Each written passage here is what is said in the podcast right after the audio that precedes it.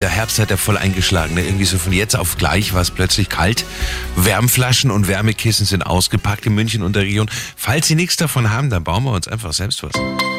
Der Samstags Lifehack mit Simon. Es ist ein Tipp von mir, den ich schon mal hatte, aber bei dem Wetter aktuell erzähle ich ihn gerne nochmal. Schnappen Sie sich einfach eine Socke.